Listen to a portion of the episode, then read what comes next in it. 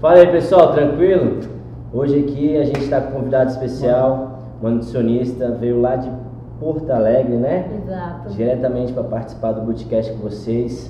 Daqui a pouco eu vou mostrar ela aqui, ela vai se apresentar. Hoje, Maquinha, Alexandre, Mai, eu estamos aqui para fazer mais um podcast trazendo informações pertinentes a vocês hoje sobre treino e alimentação. E aí eu vou deixar aqui a nossa convidada especial se apresentar para vocês saberem um pouquinho sobre ela e sobre o que nós vamos comentar aqui no podcast para vocês, beleza? Vontade. Então, eu sou nutricionista Raiza, como ele disse, sou de Porto Alegre, Rio Grande do Sul, e trabalho aqui em Brasília uma vez por mês. Sou especialista em nutrição clínica e nutrição esportiva e mestre em ciências do movimento humano.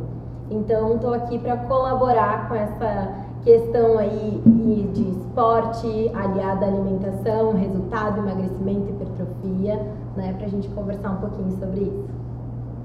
Vamos lá, temos perguntas para a nossa Nutri. A gente também está ao vivo aí no Instagram. Mandem as perguntas de vocês. Vamos lá, já temos várias aqui. Escreve aí nos comentários. Temos várias perguntas aqui. É, Alexandre, fala aí as primeiras. Então vamos lá.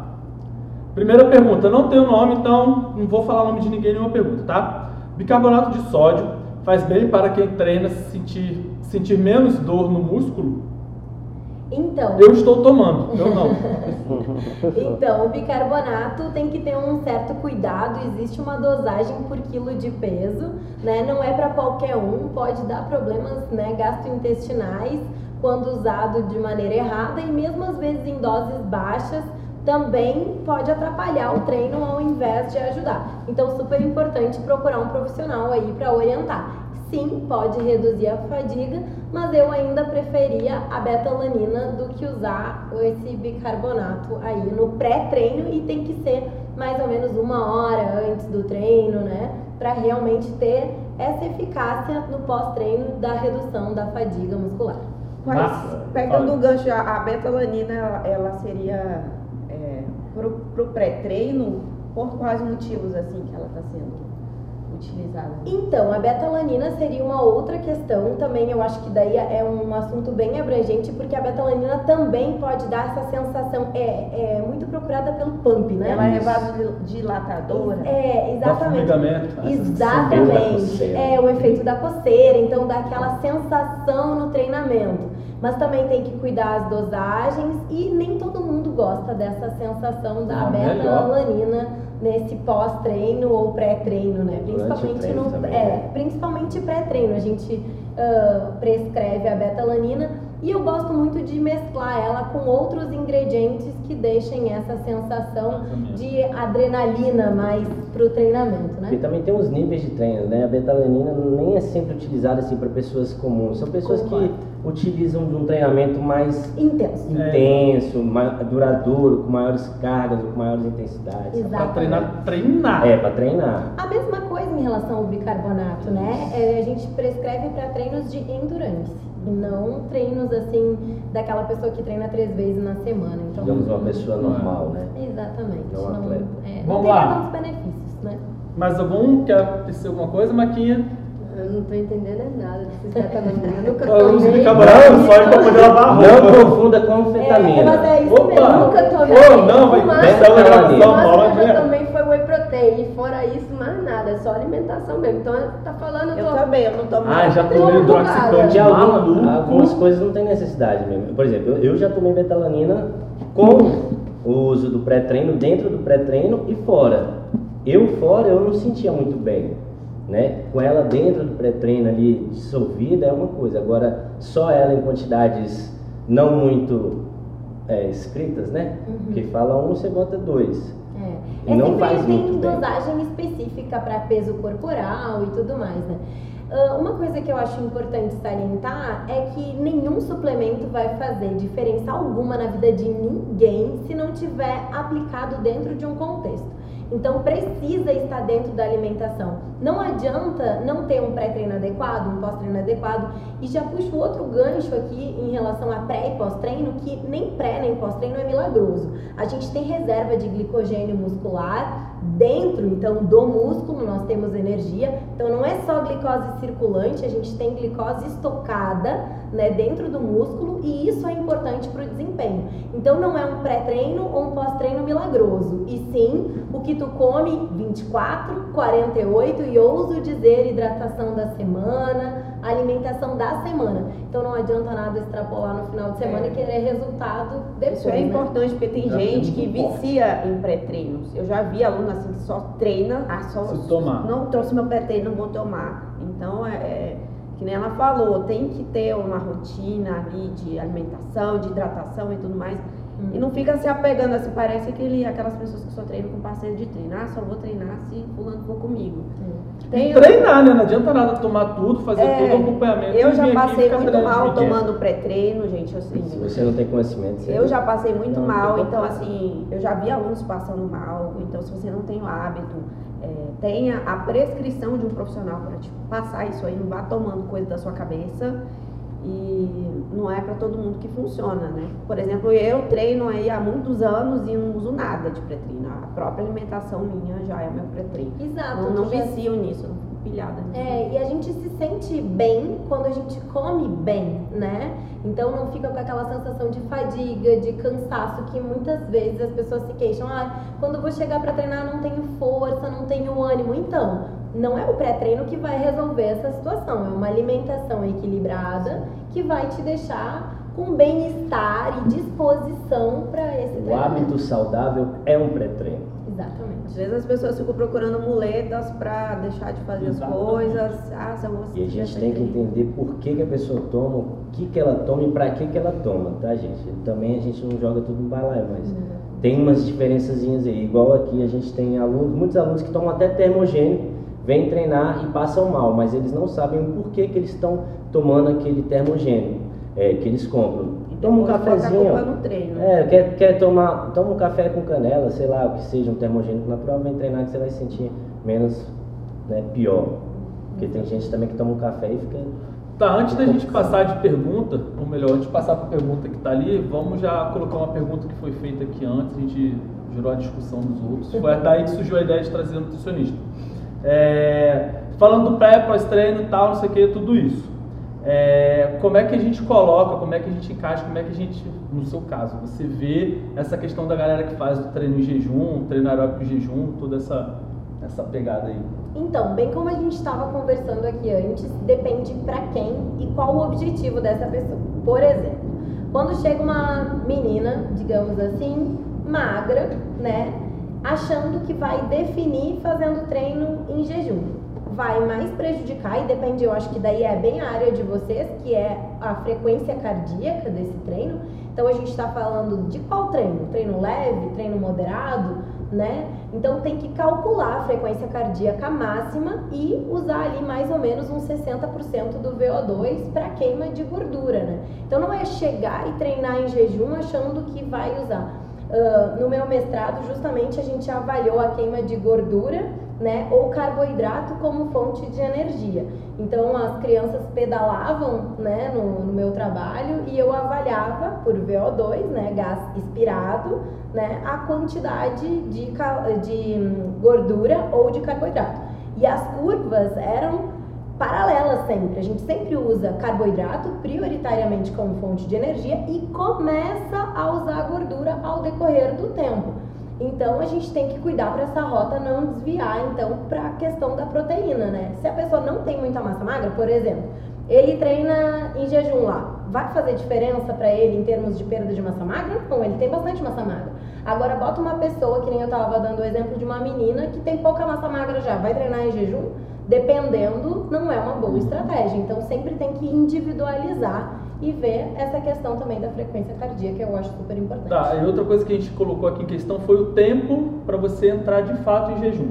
Se considera o jejum, né? É, que se considera é. o jejum. Porque assim, ah, treinou com, sei lá, comeu 10 horas da noite, foi treinar às 6 horas da manhã. Ele está em jejum ou ele está em déficit calórico? Com certeza já está em jejum, né? É, o jejum, a partir de algumas horas, a gente já entra em jejum, 3, 4 horas, e depende do que tu comeu antes também. Comer uma churrascada, por exemplo, no caso lá do sul, né? Comer uma churrascada demora um tempão para entrar em jejum, né? Porque, enfim, ainda está digerindo todo aquele alimento de difícil digestão. Agora que a gente estava conversando, comer uma tapioca, rapidinho entrou na corrente sanguínea, virou energia, acabou, já está em jejum, né? Então, quanto tinha de fibra, quanto tinha de gordura na refeição anterior.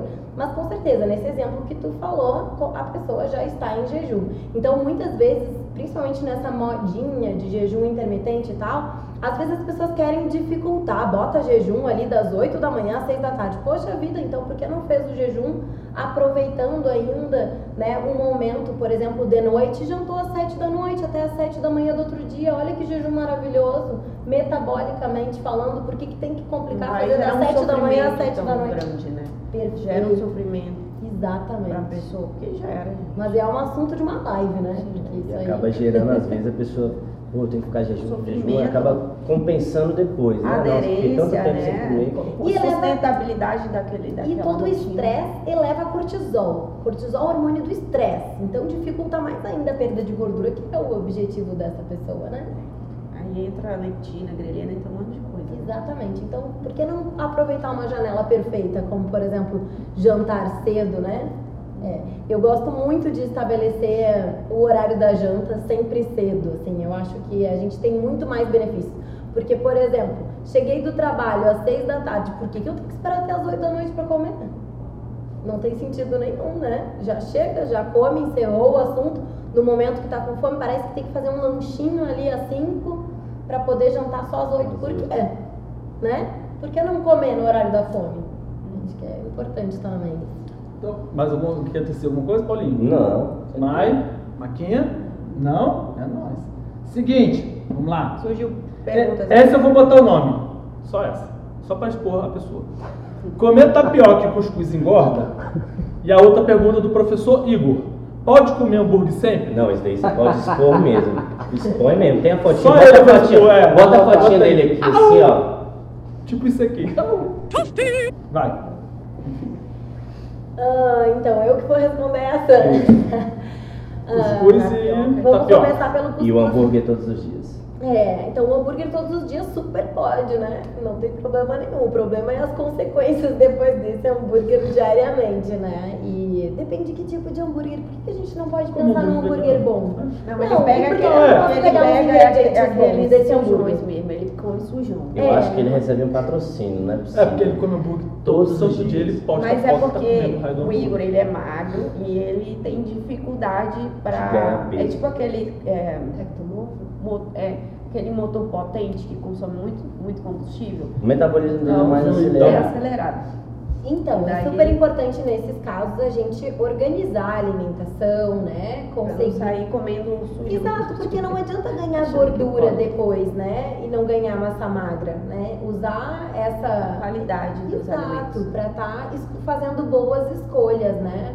A gente tem todo um assunto bem eh, relevante hoje, né? E bem tratado em nutrição, é a questão da microbiota intestinal. Então depende daquilo que a gente consome, a gente alimenta certo tipo de micro-organismos dentro do nosso corpo, que podem facilitar ou dificultar os nossos resultados.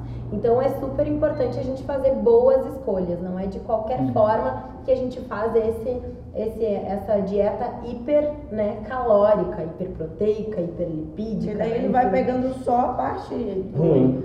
É, só a parte da gordura, né? Exato. Então eu acho que qualidade. ainda perder peso, ganhar peso é super difícil, porque a gente tem que tirar o nosso corpo do equilíbrio para isso acontecer, né? Então é super importante essa dieta bem distribuída para que não ganhe só gordura, né? Ah, como a gente tem que aproveitar nesses momentos de ah, aporte energético elevado para o ganho de massa magra e não de gordura. E nem ah, às vezes assim a gente não tem esse ganho de gordura aparentemente expressivo, mas a gente tem que lembrar que a gente tem gordura depositada nos órgãos, enfim, né? E vai muito além do que simplesmente uma questão estética. É, não adianta nada ficar no shape com as taxas todas zoadas. Essas que- essa questão, por Mais exemplo, de você comer esse hambúrguer todo dia, porque basicamente isso acontece que eu vejo. Isso pode ser considerado, por mais que a pessoa tenha a rotina de treinamentos, pode ser considerado um hábito ruim para a vida da pessoa? Com certeza, né? A gente sempre tem que por mirar. Mais que ela treine, assim. É, porque a gente tem que mirar como é que tu vai ser daqui a uns anos, né? Não hoje. Hoje, enfim, a gente é jovem, né? Tem, uh, sei lá, 30 por aí, né? Uh, é. Aí, né? 30, 30 e poucos anos. Olá, Eu prefiro pensar que eu tenho mais perto de 30. Eu ainda tô. É, eu tô toda é. Então acho que a ideia é a gente mirar sempre uma qualidade de vida no futuro. E também é uma coisa que é super minha preocupação assim é que a gente vive sempre com pessoas em volta, né? Então qual o exemplo que a gente está deixando, tipo, as pessoas têm filhos, né? E, enfim, e qual é o tipo de legado que a gente está deixando em questões alimentares para o futuro, né? Não é simplesmente eu opto por comer hambúrguer todo dia, né? A gente vive em sociedade, né? E, e, a gente sabe o quanto, assim como tem pessoas mais favorecidas geneticamente, né? Nem, nem todo mundo é assim, né? Isso acaba influenciando negativamente. O eu cara acho. que é magrinho vai falar, ah, ele come hambúrguer todo dia não engorda, então eu também vou fazer e a mesma coisa. E aí, às vezes, para ele aquilo é uma bomba bem pior do que pro, no caso o Igor que a gente está em questão aqui. É, e é tão lindo o esporte, né? A gente está aqui no meio de educadores físicos, né? O esporte é algo tão maravilhoso, né? Eu gosto muito de esporte, pratico bastante esportes, né? E, e eu acho tão lindo essa, essa a comunidade esportiva, né? E o quanto isso agrega psicologicamente, fisicamente, em várias questões sociais, né? Então acho que muito mais vale a gente equilibrar aí. Qualquer coisa que a gente faça tem um peso maior, hum. né? Você está inspirando Somos as pessoas. É isso aí. O Igor acabou de entrar na live. Igor, ah, manda pra gente, tô brincando. Mano, não, brincando não, pode levar uma noite não, lá que depois tem um grande peso realmente em, influenciar. Nós somos influenciadores, isso né? Mesmo. No nosso meio, porque se, se a gente faz isso, o que, que as pessoas vão, vão pensar também, né? E o cuscuz da tapioca? Então, o cuscuz eu acho que tem um problema antes de falar da questão carboidrato, né? Só, que é o que envolve, né? Carboidrato de médio, alto índice glicêmico, né? Aqueles carboidratos que são absorvidos mais rapidamente ou mais lentamente pelo nosso corpo. Uh, a gente tem que lembrar que o cuscuz é milho e a maioria do nosso milho é transgênico. Isso é uma questão. Se tu tem acesso a um cuscuz melhor, é muito bom. Mas lá no sul. Não é aquele flocão, não. É, no sul a gente tem acesso ao flocão, uhum. né? Então, que não é uma coisa muito boa. Milho é super saudável, né? Milho é um super alimento. Então, eu curto cuscuz, eu acho que é um alimento legal, mas tem que avaliar essa questão de procedência. A mesma coisa a tapioca acho que a gente pode pensar no mesmo padrão. É sempre importante ler os ingredientes. Do que, que é feito tapioca? Mandioca. Então, o que, que tem que ter nos ingredientes? Só mandioca, né? Não tem que ter muito uhum. além disso, né? Então, a gente tem que cuidar também dos ingredientes. Então, fora esse alerta, a gente tem a questão do porquê que eu estou comendo aquele alimento. A goma de tapioca, por exemplo, a tapioca é um alimento que é pobre em fibras, né? Pro, pobre em proteína, pobre em gordura. Só tem o carboidrato. É um ótimo pré-treino, não concorda? Concordo. Rápido. Energia rápida. Exatamente. Então, dependendo do objetivo da pessoa, eu acho que super vale a tapioca uhum. como um alimento de alto índice glicêmico, alta liberação de energia, pouquíssimas fibras. Porto Alegre eu trabalho muito com os meninos que jogam bola e eu amo prescrever tapioca de pré-treino para aquelas crianças, né? Porque acho que é um alimento que vai corresponder àquilo que eu estou esperando de fonte de energia. E o cuscuz também é um alimento com grande quantidade de carboidrato, mas não é tanta velocidade de absorção assim como a goma de tapioca, né? Como a, a tapioca hidratada já, né? Enfim, acho que são alimentos semelhantes porque são muito ricos em carboidratos, mas ah, eu acho que o cuscuz é mais nutritivo quando comparado a uma uhum. tapioca. Mas na hora de um pré-treino, por exemplo, uma tapioca é bem aconselhável. E o né? vilão do pão branco? Que pão, o pessoal demoniza fiz, o pão branco. Tu sabe que eu fiz um vídeo uh, em Porto Alegre, fui no supermercado, peguei várias marcas e comecei a olhar os ingredientes assim da, da dos produtos, né, para ver se eu encontrava um pão. E nossa, é, é, por que, que é vilão, sabe? Não tem por que um alimento que é trigo, água, ser vilão, né? O vilão ele acontece quando tu vai lá no supermercado e encontra um monte de conservante, né, dentro daquele pão. Então, quando a gente pega assim, por exemplo, um pão que é só farinha e água, também eu não vejo problema no consumo. Então, entre os pães industrializados, pão de forma o pão francês, melhor o pão francês. É, depende, tu tem que ver a padaria que tu tá comprando, enfim, mas enfim, teoricamente isso que tu tá falando, na minha opinião, como nutricionista, tem total sentido, porque o pão lá do supermercado ele não estraga, o pão francês no outro dia tá péssimo. Eu prefiro que no outro dia tá péssimo. Hum, se eu for pensar nesses menos, menos conservantes, Sim. enfim, né? Então, assim, por que, que ele é tão horrível, né? Uh, mal, no sentido das pessoas pensarem que, ah, não posso comer? Porque ele é que nem a tapioca, ele tem rápida absorção. E o pão tem glúten, que é uma proteína que, para algumas pessoas, é mais inflamatória. Agora, se tu não tem. Hoje, inclusive, fiz um post sobre isso no meu Instagram, né? Uh, por que, que esse pão seria ruim? Se tu não tem problema com digestão do glúten, se tu não tem nenhum problema inflamatório, que seria aconselhado tirar essa proteína da tua dieta, não vejo problema nenhum consumir o pão. O grande, a grande questão está é que as pessoas consomem pão quando acorda, bolacha no meio da manhã, aí almoçam a massa, aí o pão de novo de tarde, daí é pão da noite, e a culpa é do pão. E, e daí não coloca nenhuma uma coquinha para empurrar. Né? Brincadeira. Né, Raíssa? É. É só o carboidrato. Não conheço bolacha não. Você quer biscoito? Vem cá que eu te mostro. Culturalmente, as pessoas têm, assim, pelo menos no norte, eu, eu sou do norte, as pessoas têm muito costume de comer só o carboidrato. Tipo, a comer a tapioca, aí come a tapioca, coloca a manteiga. Açaí. Aí, é, o açaí. açaí. Tem que ter o açaí, que eu saiba. Aí, é, Com enfim, açúcar. Com açúcar, né? Enfim, mas assim, acho que é, eu, observo que tem muito costume do carboidrato e a proteína fica sempre para segundo plano. Isso interfere também? É na questão da velocidade de absorção, né? Se eu tenho só um carboidrato ali, que nem é o caso da tapioca, rapidinho ele é absorvido, joga na corrente sanguínea e virou energia. Já quando eu tenho uma proteína junto, é, eu começo a dificultar essa absorção. Então, até o tempo de saciedade fica muito maior, né? Então, muito mais vantagem quando a gente alia o carboidrato com uma boa fonte proteica. Entra também os macros, né? Os macronutrientes. Exato, proteína, carboidrato. Isso da época do pré-treino raiz, pão com ovo. Perfeito, eu adoro.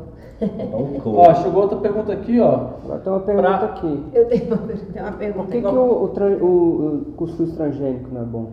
Ah, é que uh, isso entra. Outra live, né? Agora outra live. Mas é que assim, sempre a gente acaba priorizando alimentos de cultivo orgânico, né? E não uh, o cultivo do alimento convencional, que para ter uma produção muito maior, se coloca agrotóxicos, né? Então a gente entra naquela questão de o alimento não está mais puro ali, né? Já tem um monte de aditivos. Já é, é por causa dos aditivos. Né? É, entendeu? Para uh, não ter bichinhos. Uh, se o bichinho não entra ali, alguma é coisa errada alguma coisa tem. Então, assim, se a gente pode priorizar, se a gente consome muito cuscuz, né? E puder priorizar um cuscuz de uma origem melhor, eu acho que é válido, né? Tá, deixa eu fazer aqui, antes que a pessoa aqui me reclame. É, o que, que você indica para pessoas que fazem atividade de longa duração? Por exemplo, que foi a pergunta que está aqui um cara que faz pedal, que faz trilha por muito tempo, o que, que você indica para poder repor energia durante o pedal dele? Quem fez essa pergunta? Sabe? É Alexandre Crespo. Ah, tá, eu sabia, eu tinha quase certeza. então. Porque assim, o bolso da. Lembrando que o bolso da camisa de ciclismo é pequenininho, então tem que ser uma coisa não muito volumosa. Então, primeiro lugar que a gente sempre pensa que não existe, que nem a gente estava falando o pré e o pós. Existe uma alimentação de uma pessoa de 24 horas, 7 dias por semana. Então, o desempenho nesse ciclismo, nessa prova de longa duração, tem a ver com a hidratação de uma semana inteira. Né? Então, o músculo é água, vamos lembrar disso, né? Então a gente começa com uma hidratação, não com um pré e pós-treino. Tem estratégias nutricionais, né? E também depende da pessoa. Por exemplo, uma pessoa que está com excesso de peso, vou tacar carboidrato, o sachê, esses, né, que se costuma usar. Eu não sou nem um pouco fã desse tipo de, de produto, sabe? Acabo tendo estratégias gelzinho, diferentes. Gelzinho, é, não, não curto muito. Acho que tem outras alternativas. Não, é, mas assim, sei lá, um pedacinho de goiabada, um pedacinho de rapadura. É, então, eu também penso que quanto mais natural o alimento, melhor, né? Até passa de uva, tâmara, né? São alimentos mais naturais, por que, que eu tenho que usar um industrializado num momento desses, né? E eu, eu, eu tenho pacientes que, que fazem esse tipo de esporte no sul e a gente até bola uns branquinhos, tipo brigadeiro, assim, sabe? E docinhos super legais para usar e super fáceis, feitos com pasta de amêndoas, por exemplo, castanhas, junto com o carboidrato, e ainda tem uma refeição super completa que dá mais saciedade, energia por mais tempo. E também isso depende, a gente está falando do meio da prova, do, do final da prova, dos últimos minutos, é uma competição, não é uma competição, é um esporte de lazer. Então eu tenho muitas questões envolvidas para dizer, ah, como é isso, né? Uhum. Acho que eu tenho. É, vou falar para ele fazer brigadeiro quando ele for pedalar. Então, aqui tem duas perguntinhas. O pessoal pergunta muito. Ah, tá valendo já? Me pergunta muito, não, pergunta aqui, né? É, se eles podem beber álcool. Ah. Pessoas que fazem atividades físicas em relação ao consumo de álcool. Se pode quanto? Né? Não álcool em gel, álcool normal. Então, duas respostas. Sim e não. É, depende do objetivo e é bem relativo. Mas eu, como profissional da saúde, qual seria a minha postura? Quem pratica atividade física não bebe. Porque impede hipertrofia, impede queima de gordura, né? É, não tem, não tem uma parte positiva para dizer nessa situação, né? Tem várias questões negativas. Então, álcool e atividade física não combina literalmente. Não tem álcool saudável nem quantidade de álcool saudável. Mas existe pessoas normais e uma vida normal, em que a gente bebe sim. O melhor seria sempre longe de treino, né? E se tu tá com um objetivo, sei lá, de perda de gordura corporal, ó, não bebe todo final de semana, né? Porque o que eu mais vejo no consultório é ah, chegando e querendo resultado, mas no final de semana. Não abre mão de nada. É, entendeu? Então, e bem isso que tu falou, acho que é sensacional essa, esse comentário. Porque onde tu quer chegar? Qual o teu objetivo, né? Então vamos caminhar para ele, porque o que acontece é que a gente quer adaptações daquele chegar. Então eu quero chegar, mas nem tanto assim, né? Então acho que álcool não combina com atividade física. Quem pratica esporte, quem tem o esporte como seu meio, né? Não é compatível com uh, esses resultados a questão do álcool. Mas a gente vive numa vida normal em que a gente tá com as pessoas. Eu penso assim, escolhe um momento que é importante beber, sei lá, tá com teu marido no final do dia, né? Tá, saiu com a namorada, né? Em algum momento especial, abrir um vinho. E eu acho que é importante também ter qualidade naquilo que bebe. Eu vejo também bebendo tanta coisa que não faz sentido. Bom, quer escolher um dia para encher a cara, vai lá então e enche. Mas assim, né? Isso ter costume de beber horrores e quantidade não é. E todo final de semana, e sexta, Exato. sábado e domingo. O processo inflamatório também da, da, da do álcool. No intestino, é álcool intestino. Grande. Não tem condições, absorção de nutrientes. Eu não tenho nada positivo. Se me pergunta como nutricionista e enxergar a rota metabólica do álcool e a ação no nosso corpo, sinto muito eu não tinha como ser diferente. Não dá problema, a gente faz um corte nessa parte. É. Eu poderia tentar, não. eu tava me esforçando. Aquela, aquela situação assim. Não, mas aqui a gente é bem adepto a isso também.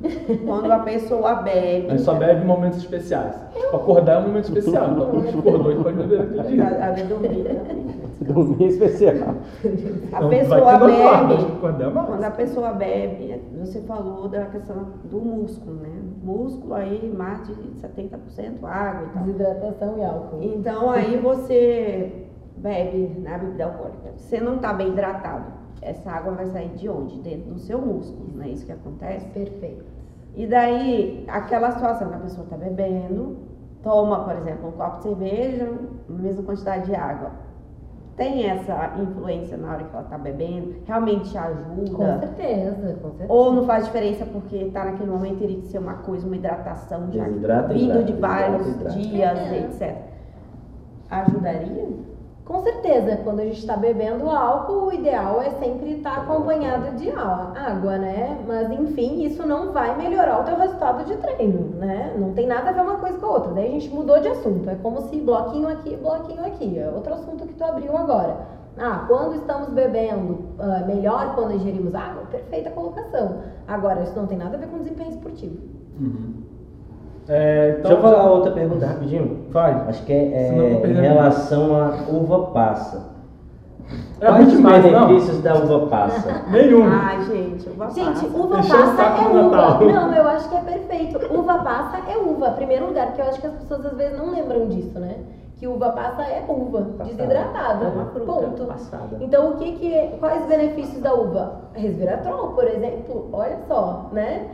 Ah, fonte de fibras, então temos muitos benefícios em O que relação que é respirar? O que que é resveratrol? Eu entendi um- reviravolta. é. É, é Sempre estresse. quando brincam de vinho, ah, vinho é bom para a saúde, lembram do resveratrol, que é um composto que tem no vinho que é super antioxidante. Ah, sim. Então, é um, digamos assim, ah, você tem benefícios ao tomar vinho quando usa ele como fonte de resveratrol? Mentira, né? Porque vai tomar suco de uva, então, né? Ou comer uva, né?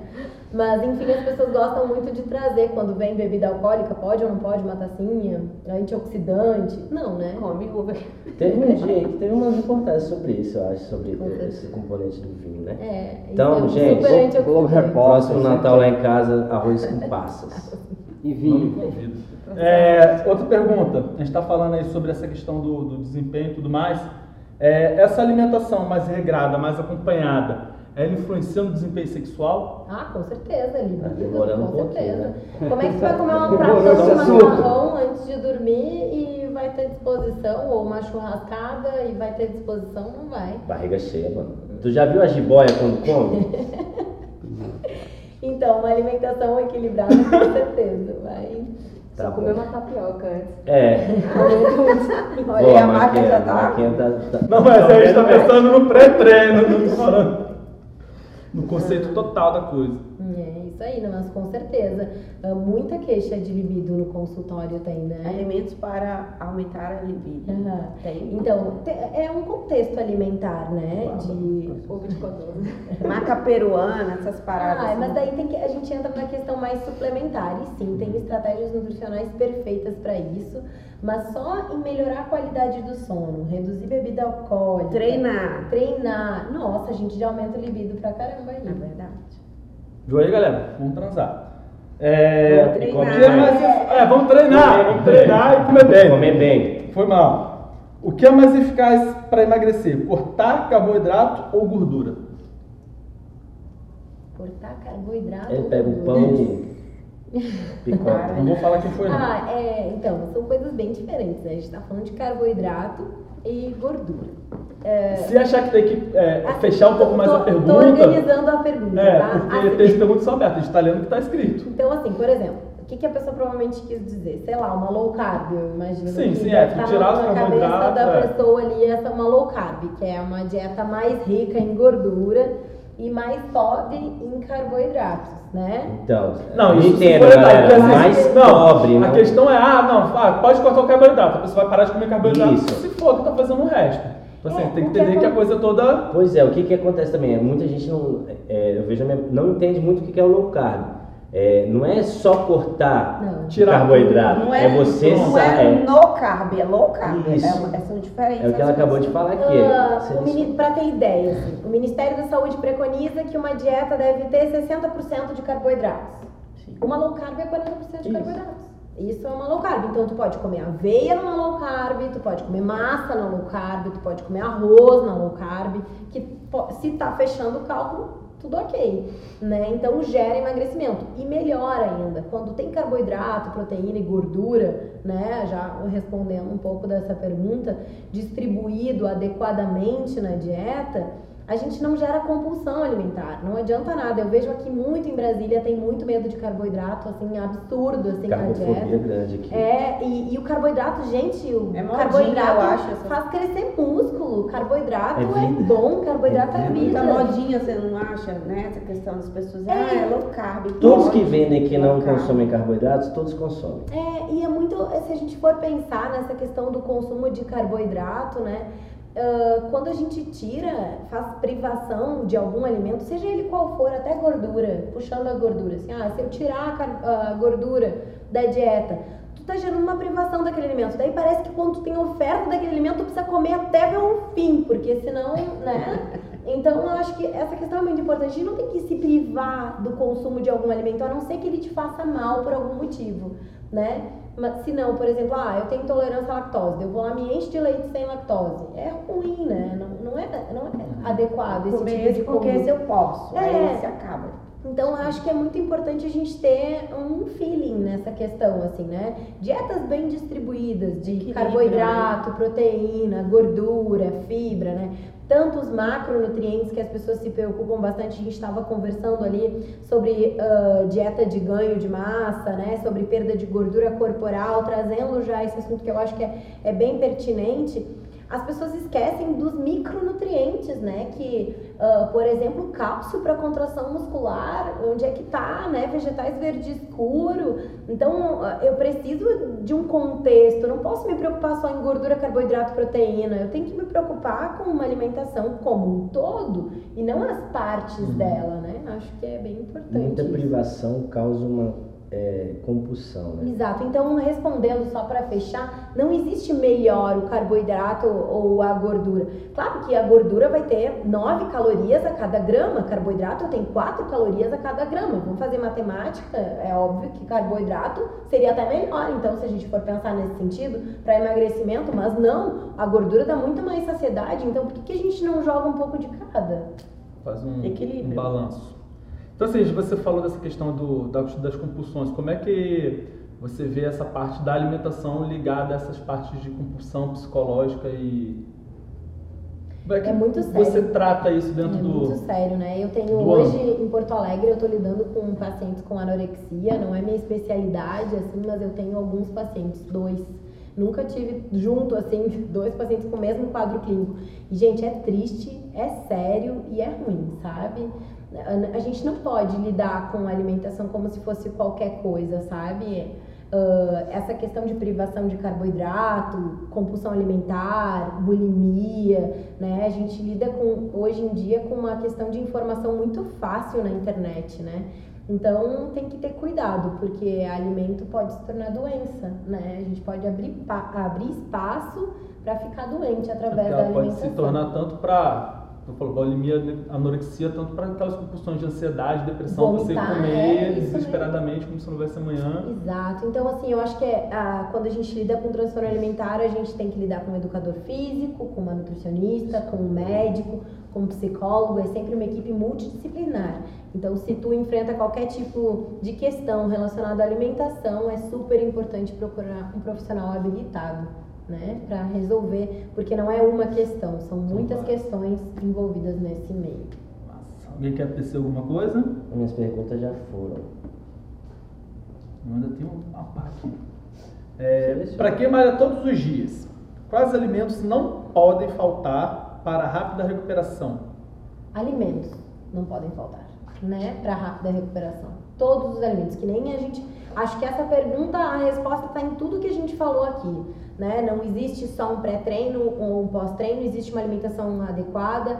Eu sou fã de arroz, feijão, carne, salada, né? Comida de verdade, né? Quanto menos abrir pacote, melhor. Então, se eu pudesse responder sucintamente essa pergunta, eu diria comida de verdade, arroz, feijão, salada crua, salada cozida, né? Se tu puder comer comida de verdade em todas as refeições, eu lembro muito do- dos meninos do futebol lá de Porto Alegre que eu atendo que café da manhã é massa com carne, né? Porque vai jogar, né? Precisa de energia.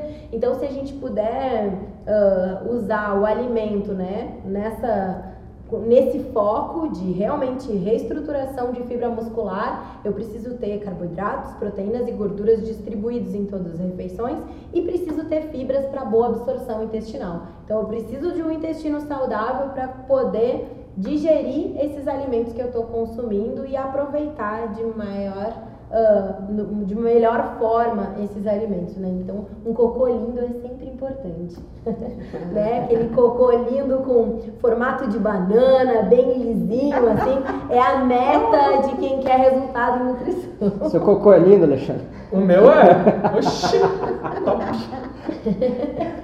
Dá pra usar depois que eu vou. É, meta é co- um cocô lisinho, formato de banana e uma urina bem clarinha. Essa é a meta de vida de quem quer A resultado. minha domingo de manhã tava transparente, isso de passagem.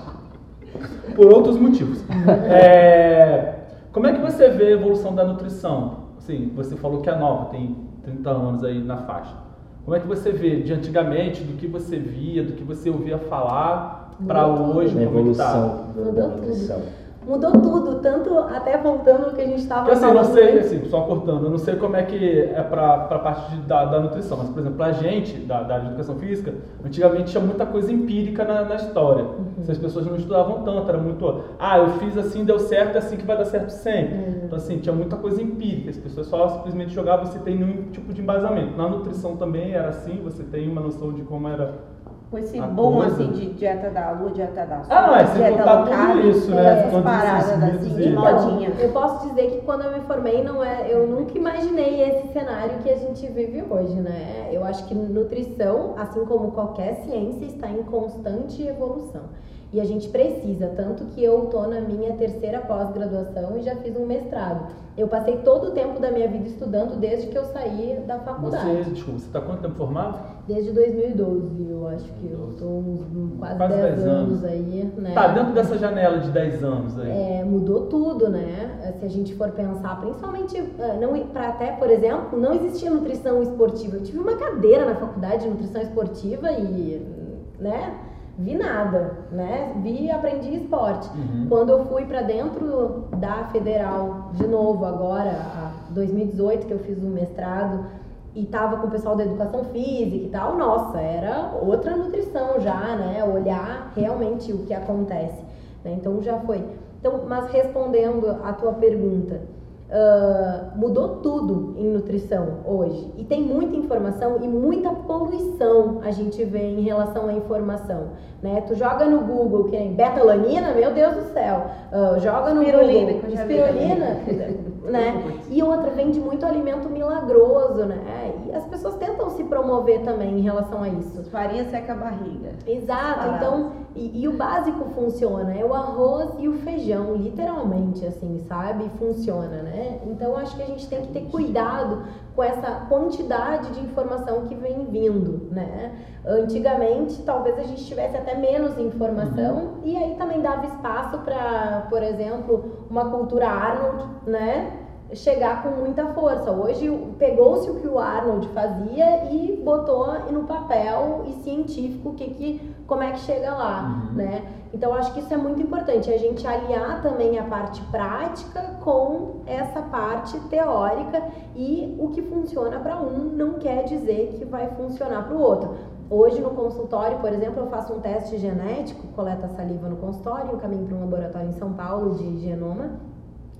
E a gente vê, por exemplo, se tu tem mais predisposição a ter resultados com treinos de força ou treinos aeróbicos, como é que teu corpo reage melhor para Tipo, perda de gordura? Meu tipo de fibra também? É, exatamente. Predominante? Né? É, exatamente, exatamente. Legal. Então é super legal assim a gente usar também dessas coisas da ciência para usufruir em relação a treinamento e alimentação, porque da mesma forma que eu falei isso em relação à alimentação, ah, ao treinamento também tem em relação à alimentação. Por exemplo, tirei um alimento inflamatório da dieta de uma paciente, ela teve super resposta, desinchou, antes tinha muita retenção. Então é muito importante a gente conseguir usar também essa nova nutrição para em prol de resultados, né? Individualidade é tudo, né? né? Exato. Nessa questão de treino e dieta, treino e alimentação é bom demais. essa Então, a gente entrou aí no, no assunto aí do Arnold. Teve algumas perguntas relacionadas a uso de anabolizantes. Não, como é que é o nome agora? Posso? Não. Hormônio. Agora não. Sempre foi. Este- Tem vários estéreis. Não, eu falava bomba, agora virou anabolizante, Não, agora bomba virou- é aquele lá. É. Pode falar anabolizantes, pode falar. Bem, enfim, você. Recursos Ergogênio, né? anabolizantes. Eu vou até entrar nesse, nesse ponto aí. Você Então, é, gosta de utilizar a alimentação com os farmacólogos, com os, estéreis? O que, que você vê com isso? Porque muita gente acha que só alimentação não vou conseguir um X, uma X evolução, uma evolução grande, você cai igual eles veem muito na internet, porque a informação está aí. Eles acham que tem que comer, usar um suplemento, usar um, um ergogênico, usar um manipulado.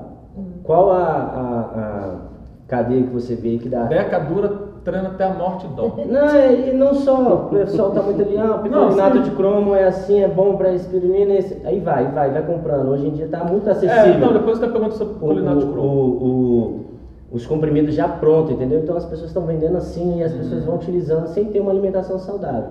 Né? Qual a sua relação de, da alimentação com suplemento, com, com as outras manipulações e as outras coisas? Então, em primeiro lugar, a minha postura é: eu não sou médica, essa não é a minha área, né? Mas se a pessoa vem me apresentando um quadro de que usava alguns recursos ergogênicos, eu tento apagar o incêndio causado pelos recursos ergogênicos. Em Porto Alegre, eu trabalho com um médico em que eu passo os casos para ele, né, e trabalho em conjunto com ele. Eu não recomendo, né, não é a minha, literalmente, uh, o, o, meio, assim, que eu trabalho, né, nesse sentido, porque eu acho que a gente tem uma genética, né, e sim, eu concordo, tem gente que nunca vai ser algo, né, tanto eu nunca vou ser a Graciane, né, não tem condições de virar a Graciane, naturalmente, né, então, acho que a gente precisa ter essa, esse feeling, né?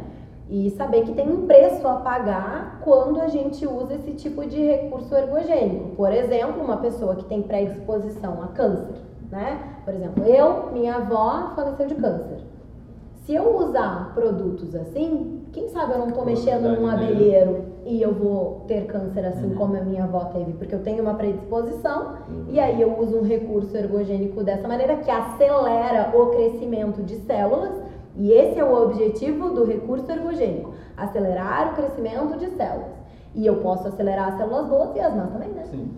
Então eu não posso escolher quem é que eu estou acelerando dentro do meu corpo. Eu, então eu acho que eu prefiro trabalhar de maneiras naturais e outra. Uma coisa que é muito a minha cara em nutrição. Eu trabalho com estabilidade. Eu não acho legal tu tá assim e tu tá assim.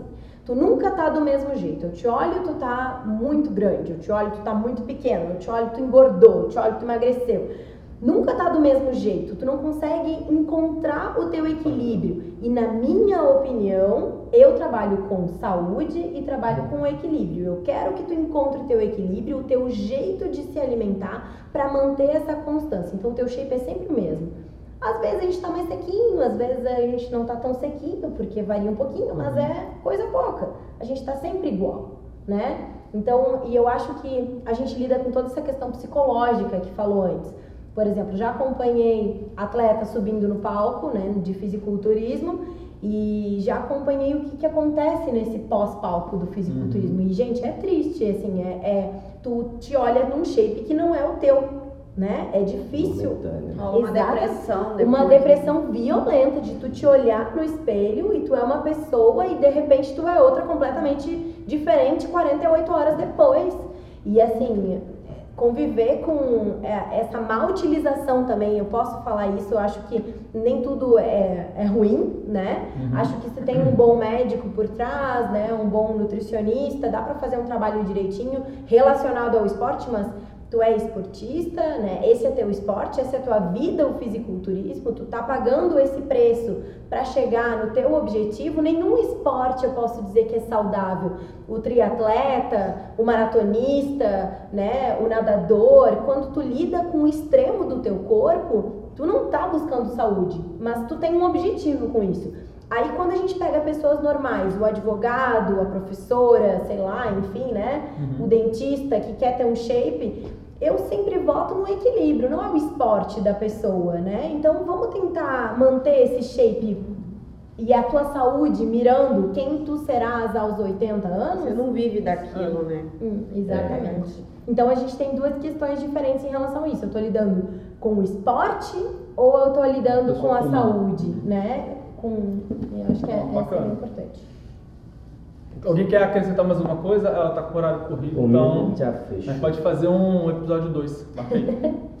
então, valeu, galera. Um abraço aí pra vocês. Obrigado por estar aqui com a gente. Nada, foi um prazer contribuir aí com o conhecimento. Espero que vocês tenham gostado.